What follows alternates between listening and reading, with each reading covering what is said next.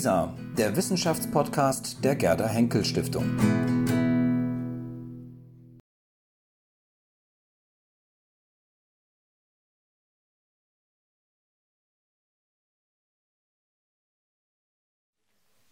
Die klassische Ästhetik geht seit der Antike bis in das späte 18. Jahrhundert davon aus, dass es Normen, Maße, Symmetrie und Proportion in der Kunst notwendigerweise geben muss. Ich zitiere nur einmal Johann Gottfried Herder. Von daher haben wir, so Herder, empfangen, was allem den Geschmack sichert. Verhältnis, Regel, Richtmaß, Form der Gestalten im weiten Reiche der Natur und Kunst. Soweit Herder. Also noch einmal, die klassische Ästhetik geht selbstverständlich von Proportionen, von Maß und Symmetrie aus und das noch selbstverständlich auch um 1800, wie man an diesem Zitat von Herder äh, genau hören kann. Aber wo sind die Grenzen? Und mit den Grenzen hat sich natürlich die Ästhetik auch immer wieder beschäftigt. Lebt die, Künste, lebt die Kunst und leben die Künste nicht gerade vom Zusammenspiel von Symmetrie und Störung, von Harmonie und Abweichung. Und davon wird im Folgenden hier in dieser Sektion die Rede sein. Wir werden im ersten Teil drei Experten aus der Kunstwissenschaft, der Literaturwissenschaft, der Musikwissenschaft hören und dann danach zwei, eine Expertin und einen Experten zur Messung des menschlichen Gesichts. Von den menschlichen Körperteilen war das Gesicht immer das Interessanteste und diese Tradition des Messens des Gesichts hat, wie Sie sicher wissen, bis heute eine Tradition. Ich mache nochmal darauf aufmerksam, dass wir diese Vorträge jetzt der Reihe nach hören werden. Kunstwissenschaft, Literaturwissenschaft, äh, Musikwissenschaft. Dann kommt eine kurze Pause, 15 Minuten, und dann kommen die beiden äh, genannten Vorträge zum menschlichen Gesicht. Ich selbst bin Literaturwissenschaftler, das will ich auch kurz sagen, an der Universität Köln, hier Mitglied der Akademie und habe mich immer wieder mit der klassischen Ästhetik, vor allen Dingen der Literatur, beschäftigt. Sie sehen also, wir haben ein großes, knappes, knapp berechnetes Programm und ich darf zunächst als ersten Referenten Horst Bredekamp vorstellen. Das mache ich immer ganz kurz, damit die Referenten genügend Zeit für ihre Vorträge haben. Horst Bredekamp vorzustellen, das ist wie Eulen nach Athen tragen, man könnte sagen, wie Eulen nach Spree-Athen tragen. Nämlich in Berlin ist Horst Bredekamp wohl bekannt. Horst Bredekamp ist in vieler Hinsicht äh, als Kunsthistoriker an der Humboldt-Universität involviert und in erfreulichem Maße bei der Unterstützung des Humboldt-Forums beteiligt, beteiligt gewesen in der Gründungsintendanz und ich denke, dass gerade dieses Engagement in vieler Hinsicht begrüßenswert ist und öffentliche Aufmerksamkeit äh, verdient. Er selber ist ein Spezialist für die Renaissance und den Manierismus und hat sich immer wieder mit dem Zusammenspiel von Körper und Geometrie, von Symmetrie und Asymmetrie beschäftigt.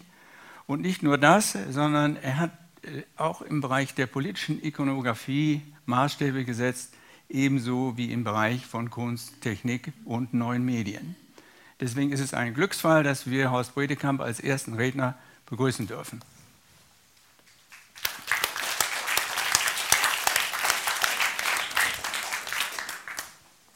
Guten Abend, liebe Salonteilnehmer.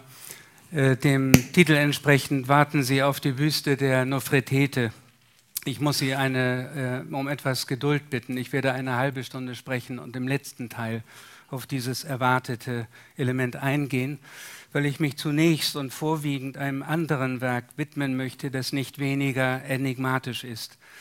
Es hat den Vorzug zum Jahr Leonardos, der vor 500 Jahren gestorben ist, sagen wir, aufzutakten. Wenn es eine Ikone gibt, die dem Mensch, die, die dem Messen als Bedingung aller Formgebung Gestalt zu, zu geben vermochte, dann ist es wohl Leonardo da Vincis Zeichnung aus der Accademia in Venedig, etwa 35 mal 25 Zentimeter Bleistift und Tinte. Sie zeigt einen athletisch ausformulierten, jugendlich wirkenden, männlichen Körper mit einem älter wirkenden Gesicht, der die Arme horizontal zu einem Rechteck ausstreckt. Die nach oben gewinkelten, äh, die nach oben, äh, gewinkelten äh, äh Arme sowie die schräg äh, ausstehenden Beine berühren dagegen den Kreisumriss. Die Verbindung von Kreis, Re Rechteck und männlicher Gestalt geht auf den unter Caesar und Augustus dienenden Heeresingenieur Vitruv zurück, der im dritten Buch seines Werkes über die Baukunst einen Abschnitt über die Proportionen des menschlichen Körpers vorgelegt hat. Ich zitiere und Sie verfolgen, können das verfolgen in der Zeichnung. Als natürlicher Mittelpunkt des Menschen ergibt sich der Nabel. Wenn man nämlich einen Menschen, der auf dem Rücken liegt, die Hände und Füße ausstreckt und in seinen Nabel als Zentralpunkt den Zirkel einsetzt, so werden, wenn man ringsum eine Kreislinie beschreibt, sowohl die Fingerspitzen wie Fußzehen von dieser Peripherie berührt.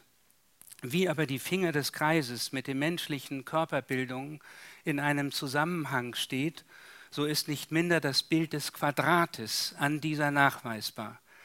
Nimmt man nämlich das Maß von den Fußsohlen bis zur Scheitelhöhe und vergleicht dieses mit der Ausdehnung der ausgespannten, also nun äh, horizontal ausgespannten Hände, so wird sich die gleiche Größe nach der Breite wie Höhe ergeben, wie solches bei den Bauflächen äh, begegnet, uns begegnet, welche nach dem Winkelmaß quadratisch abgestellt sind. Zitat Ende. Diese Äußerungen Vitruvs bezogen sich auf die Korrespondenz von Körper und Geometrie in der Gesamtgestalt, aber dies galt auch für deren einzelne Elemente. Dass es sich um eine Figur handelt, an der die Maße auch der Binnengestalt deutlich wird, das zeigen die äh, Schnitte, die Sie hier äh, bei den Knien, dann über dem Geschlecht, über den Brustwarzen am Hals und auch im Gesicht, bei den Augen und äh, den Augenbrauen, äh, sehen äh, können. Diese Schnitte, die wir gerade verfolgt haben, zeigen die Maße des Körpers in ihrer Verhältnismäßigkeit, ihrer Proportionalität als einer zentralen Kategorie aller Ästhetik. Sie geht auf ein verlorenes Buch des griechischen Bildhauers Polyklet zurück, den legendären Kanon, Galen hat zumindest den Kernsatz überliefert. Ich zitiere, das Gelingen kommt durch viele Zahlenverhältnisse zustande, wobei kleinstes, also ein kleines Detail, den Ausschlag gibt. Zitat Ende. Polyklet selbst realisierte seine Theorie der Maßverhältnisse auch skulptural im Doryphoros, der Statue rechts projiziert des äh, Speerträgers. Also der Speer ist natürlich äh, zu ergänzen.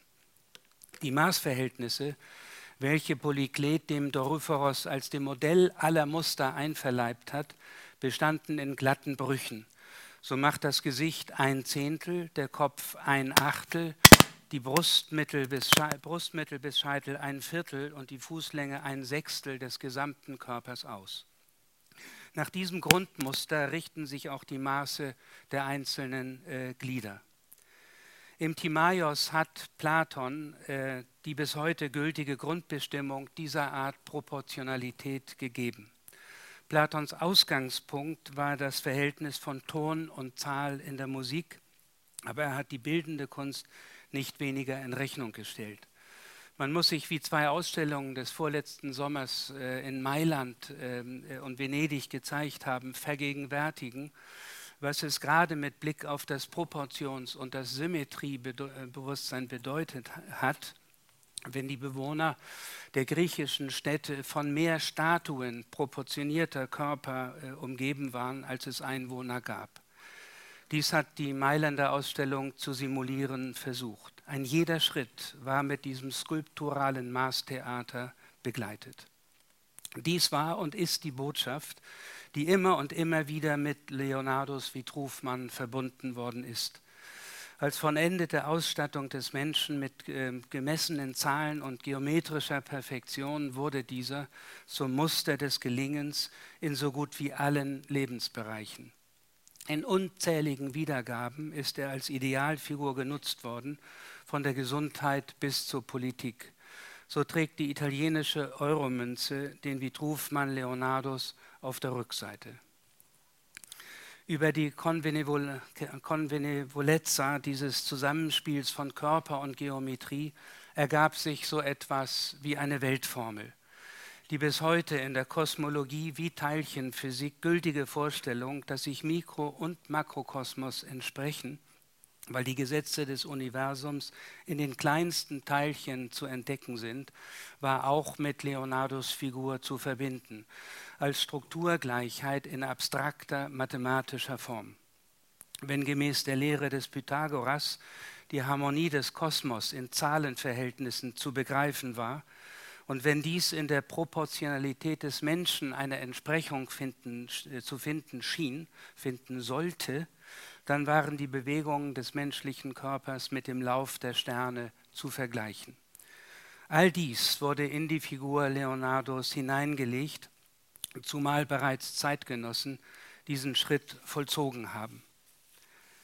In der im Jahr 1533 publizierten höchst einflussreichen Philosophia Occulta des äh, Agrippa von Nettesheim wird die Theorie des Zusammenspiels von Mikro- und Makrokosmos in diesem Sinn auf die zahlenharmonische Proportionalität des Gesamten und auch des Kleinsten bezogen. In ihr wird die Mikro-Makrokosmos-Zusammenspieltheorie explizit auf die zahlenharmonische Proportionsästhetik angewendet. Zitat Die Alten, die einst an den Fingern zählten und mit den Fingern die Zahlen ausdrückten, scheinen eben dadurch zu beweisen, dass aus den Gliedern des menschlichen Körpers alle Zahlen, Maße, Verhältnisse, alle Harmonie abgeleitet worden sind. Zitat Ende die Theorie des Zusammenspiels von Meek, auch die äh, Planetenzeichen in, der, in, der, äh, in, den Rahmen. Die Theorie des Zusammenspiels von Mikro- und Makrokosmos ist kaum jemals stärker gebündelt formuliert worden. Mein zweiter Punkt, Leonardos Störung der Vitruv-Formel. All diese Überlegungen beruhen auf der Übereinstimmung dass Leonardos Maßfigur als ein Ideal, ein Muster und ein Modell gedacht war. Jedoch, und dies möchte ich insbesondere zu Beginn des Leonardo-Jahres äh, sagen, Leonardo ist mit diesem Schluss, der so gut wie die gesamte Rezeptionsgeschichte bestimmt hat, gründlich missverstanden. Er ist hier, hierin nicht nur deutend verfehlt, sondern intellektuell geradezu peinlich unterschätzt. Denn Leonardo zeigt nicht das Ideal, sondern die Unmöglichkeit, dieses umzusetzen. Wie erwähnt, hatte Vitruvs Proportionstheorem einen Menschen vor Augen, der auf dem Rücken liegend die Arme und Beine ausstreckt, Entschuldigung, womit von seinem Nabel aus sowohl ein Zirkel geschlagen wie auch ein Quadrat um ihn gezogen werden kann. Leonardos Blatt setzt diese Angaben jedoch nicht etwa um, sondern es weist diese als Illusion, wenn nicht als Unsinn aus. Nach einer Reihe von Studien muss Leonardo erkannt haben, dass Vitruvs Proportionsfigur nicht zu realisieren war. Daher hat er sich eines Tricks bedient, um dessen Angaben doch den Schein der Korrektheit zu geben.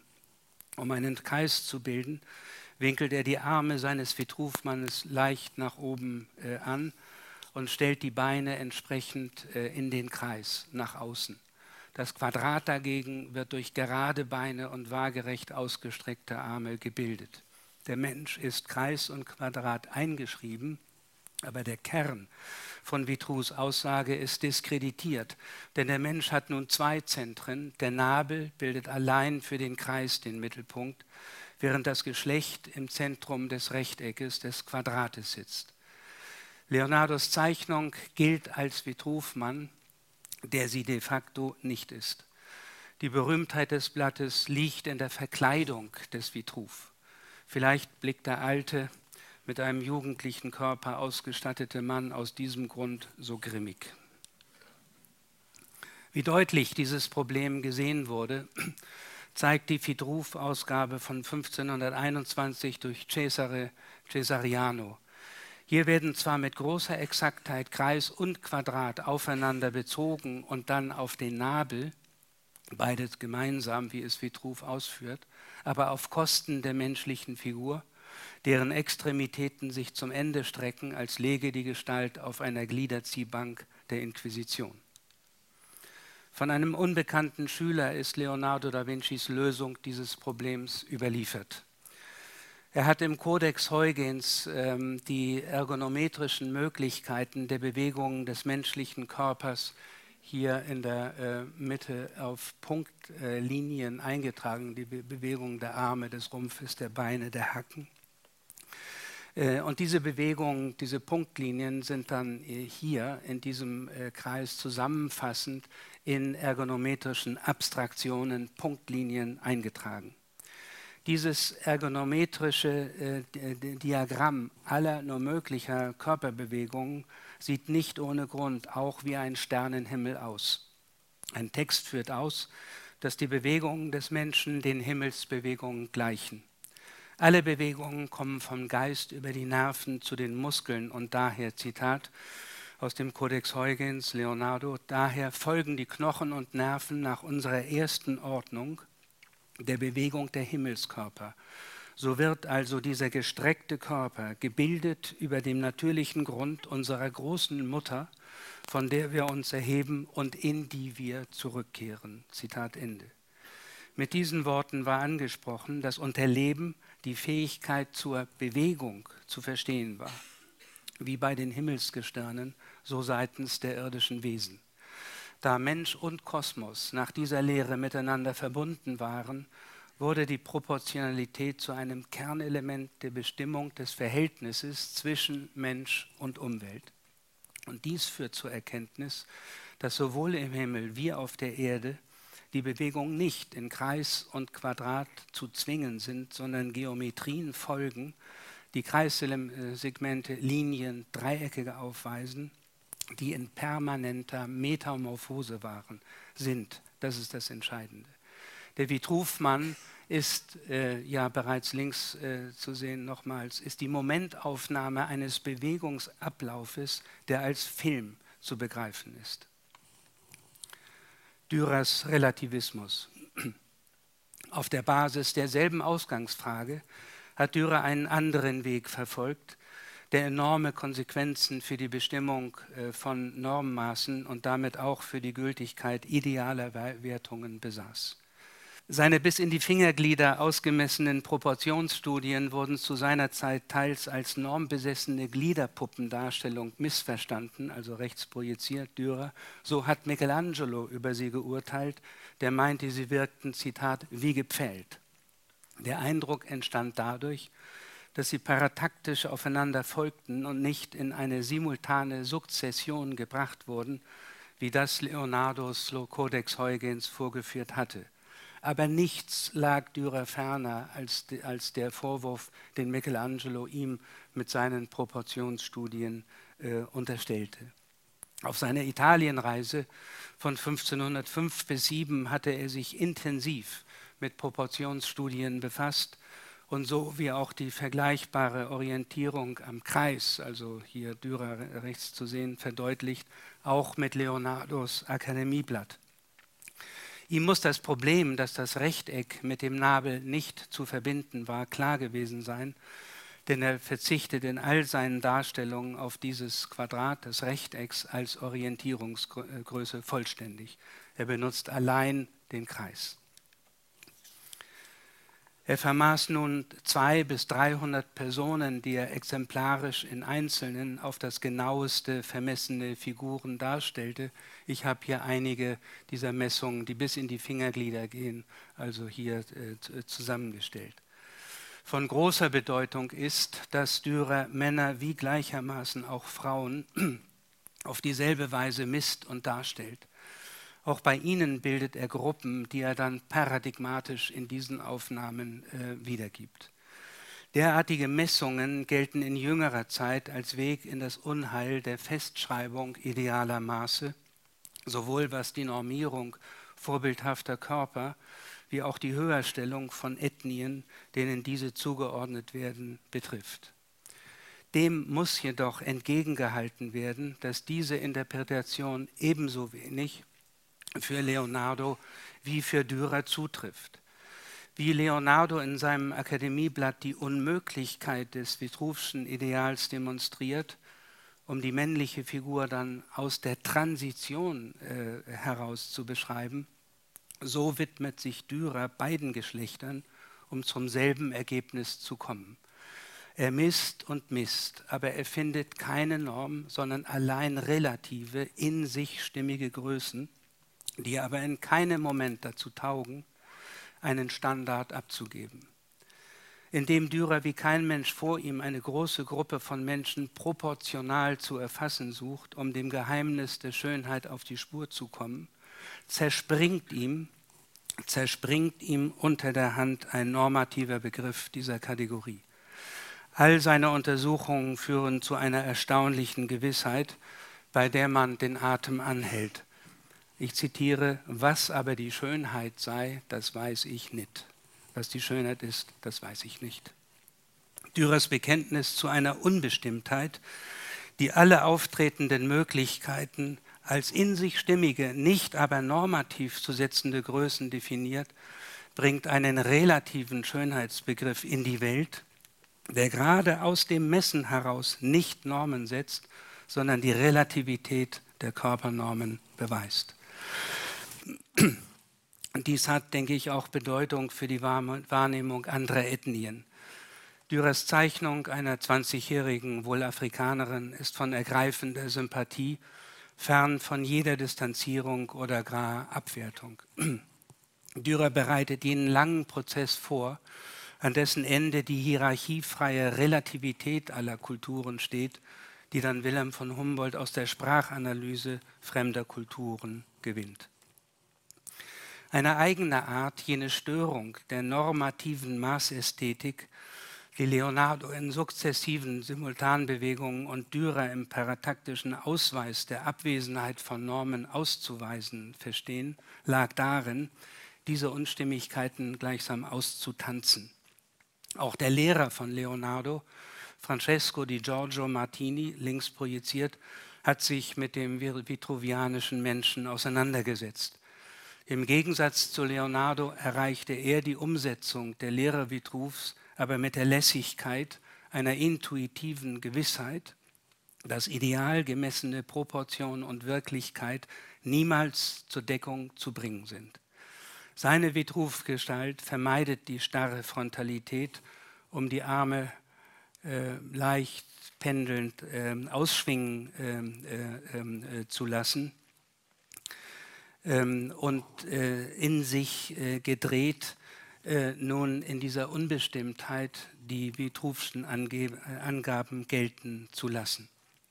Er weicht von Vitruvs strenger Vorschrift ab, gewinnt aber an Lebendigkeit.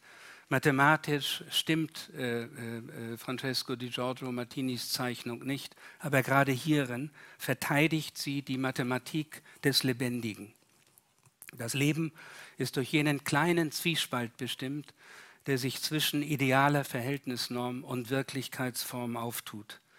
Dies formuliert die kleine Zeichnung Martinis. In der Lässigkeit, in der diese tief gedachte Weisheit hier charakterisiert wird, liegt die bestrickende Qualität seiner Figur. Ihr wäre die grandiose Barthélemy Prieur äh, zugeschriebene Venus zur Seite zu stellen, die auf ebenso innerlich freie Weise 100 Jahre später die Suche nach der normativ gemessenen Schönheit austanzt und in der Selbstbestimmtheit ihres Spiegelblicks ihre eigene Autonomie betont. Vermutlich lassen ihre Gesichtszüge auf eine aus Afrika stammende Person schließen. Auch sie bezeugt eine Lebendigkeit, die aus der Gewissheit kommt, dass Körper messbar sind und gemessen werden müssen, aber nicht um sie in Normen zu, zu stanzen, sondern um ihre Besonderheit tanzend hervorzubringen.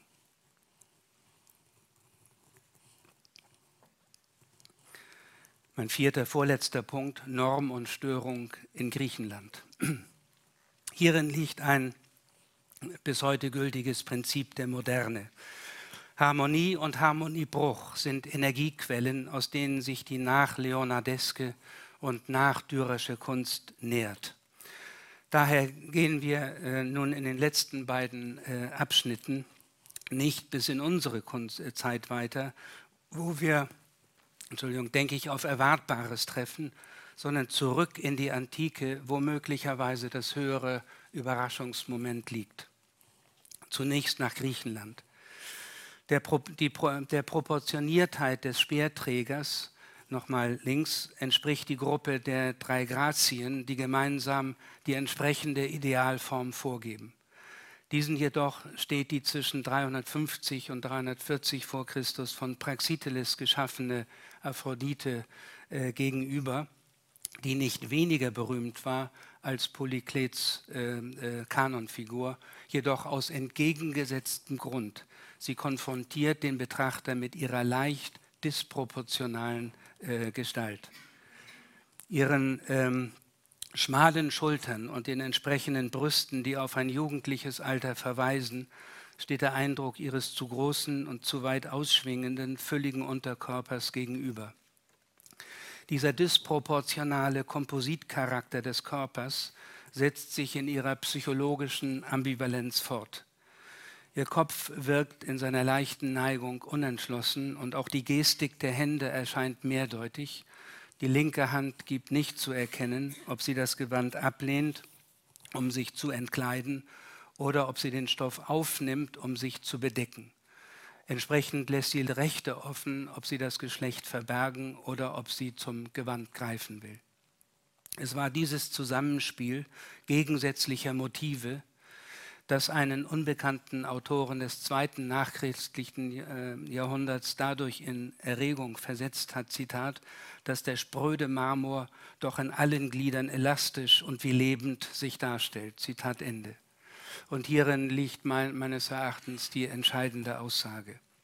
Die leicht, die leicht disproportionale Aphroditenfigur entwickelt mit ihrer Lebendigkeit eine Erosvalenz, der einer Legende zufolge in der Antike überliefert, eine Reihe junger Männer bis zum Wahn ihr zum Opfer fallen ließ, so dass einer von ihnen die Statue sexuell schändete und daraufhin hingerichtet wurde.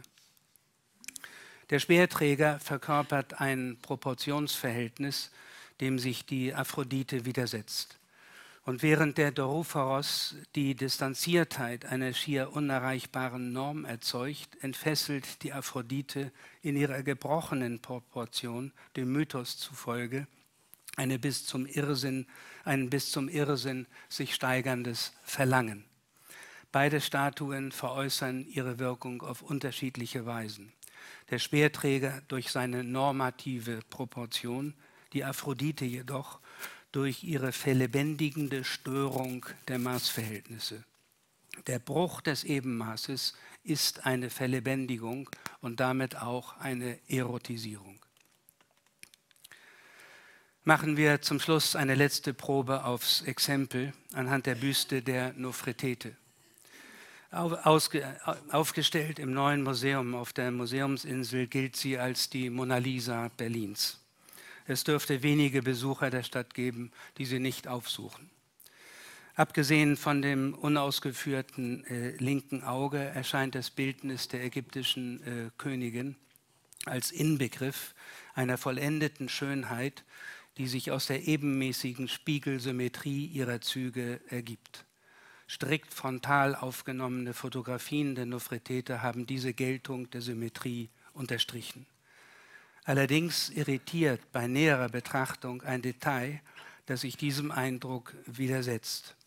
Die Standfläche hier äh, zu äh, erkennen, die Standfläche liegt an ihrem rechten Rand nicht auf, sondern steht eigenartig in der Luft. Die erste überlieferte Aufnahme, bei der diese Situation von der Seite her sichtbar wird, stellt das 1945 entstandene, nach dem Krieg entstandene Porträt des amerikanischen Kunstschutzoffiziers Walter Farmer dar. Die Fotografie zeigt den Officer der Monuments Man mit der auf der, dem dunklen Sockel ruhenden Büste. Die untere äh, Breitseite zeigt hier erneut den Spalt den Schatten eines Spaltes, der durch einen seitlich unterlegten Keil verursacht wird. Die Schrägstellung der Unterkante, wie sie die Fotografie des Jahres 1954 besonders gut zeigt, erweist sich als Resultat desselben Keils. Er hebt die Büste auf der rechten Seite um etwa 8 mm in einem Winkel von 3 Grad an. Dieser Befund ist erstaunlich. Seit ihrer ersten öffentlichen Aufstellung im Jahr 1924 ist die Nofretrete noch niemals gemäß ihrer leicht schrägen Basis aufgestellt worden. Und dies gilt auch für ihre jüngste Präsentation im neuen Museum äh, auf der Museumsinsel. Das Gesamtpostament ist so weit angewinkelt, dass die Büste eine lotgerechte ähm, äh, Ausrichtung erhält. Eine berühmt gewordene Aufnahme der Kanzlerin zeigt die Standfläche der Nofretete in dieser Vertikalisierung ihrer Achse. Vor fünf Jahren wurde die Büste durch das Radchen Forschungslabor im Alten Museum Berlins untersucht und bei dieser Gelegenheit konnte ich sie näher studieren. Und auch bei den, bei den neuerlichen Untersuchungen konnte ich sie vor wenigen Monaten nochmals unverstellt sehen. Die Direktorin des Ägyptischen Museums, Friederike Seifried, hat mich autorisiert, diese Aufnahmen der Nofretete zu zeigen, verbunden mit der Bitte zu erwähnen, dass sie meine Überlegungen keinesfalls als unsinnig erachtet, vielleicht sogar teilt, hieraus aber keine Beweiskraft ableiten mag. Das will ich auch nicht. Ich stelle also ein Fragezeichen in den Raum. Ich versuche unvoreingenommen einen Befund zu formulieren, was ich an anderer Stelle bereits versucht habe, um hieraus Schlüsse zu ziehen. Denn das entscheidende Ereignis liegt darin, dass diese Büste bei keilloser Aufsockelung ihren Charakter markant verändert. Die zentrale Achse ihres Gesichtes kippt um die bereits erwähnten etwa drei Grad nach rechts was sich insbesondere in der rechten Hälfte ihrer Kopfbedeckung dann äh, ausweist, die nun äh, äh, um, um einen Grad vergrößert äh, äh, äh, wirkt. Auf diese Weise geht von der leicht hochgezogenen und stärker ausgestellten ähm, rechten Schulter hier ähm, eine, eine Art Drehmoment aus. Die Schulter kommt nach vorne, der einen Schub der Verlebendigung bewirkt. Die linke Augenbraue wirkt im nach außen gehenden Bereich nun breiter als die rechte und zudem setzen die Oberlidfurchen in leicht unterschiedlicher Höhe an. Aber entscheidend ist das Hochziehen der rechten Schulter, was ein Entgegenkommen, also in ihrem Bereich müssten Sie das spüren, ähm, ähm, äh, bewirkt. Die rechts projizierte, also geneigte, ohne Keil versehene Nofretete verliert den Eindruck äh, gegenüber der mit Keil versehenen Links, verliert den Eindruck makelloser Spiegelsymmetrie, gewinnt durch ihre minimalen Störungen aber den Touch einer von innen kommenden Dynamik, einer Lebendigkeit, äh, die äh, ähm, von dem wegen, magnetisch bewirkten Zug vor allem der rechten Schulter und der nach, äh, stärker nach links äh, fallenden linken Schulter ausgelöst wird. In der Rückenansicht ist dieser Effekt noch gesteigert. Gegenüber der links präsentierten, mit dem Keil versehenden Nofretete fällt die rechts projizierte, so wie sie geschaffen wurde, ähm, aufgestellte nach links hin ab, während die rechte Schulter eben entsprechend hoch, sich hochzieht und äh, hebt.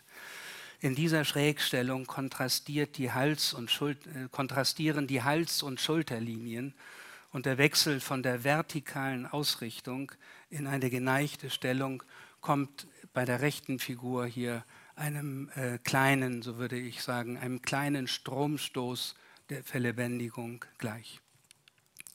Seit die Nofretete öffentlich zu sehen war, wie sie links erscheint, bestärkt ihre lotgerechte Aufstellung die Lehrmeinung, dass die ägyptische Kunst eine normative, einer normativen äh, Spiegelsymmetrie ähm, äh, gefolgt wäre.